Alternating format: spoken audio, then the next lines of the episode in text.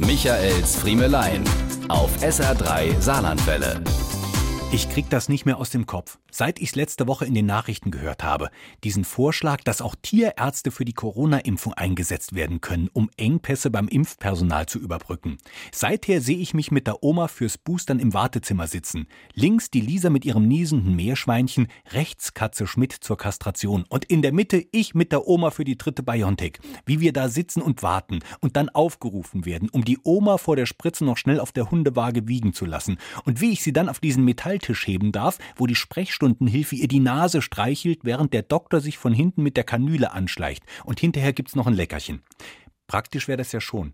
Aber noch praktischer wäre der Einsatz der Zootierärzte. Ich gucke doch nachmittags immer die Zoodokus im Fernsehen.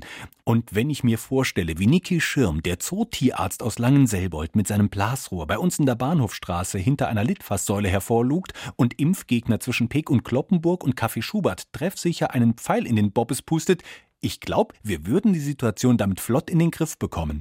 Michaels Friemelein. Jede Woche neu auf SR3 Saarlandwelle.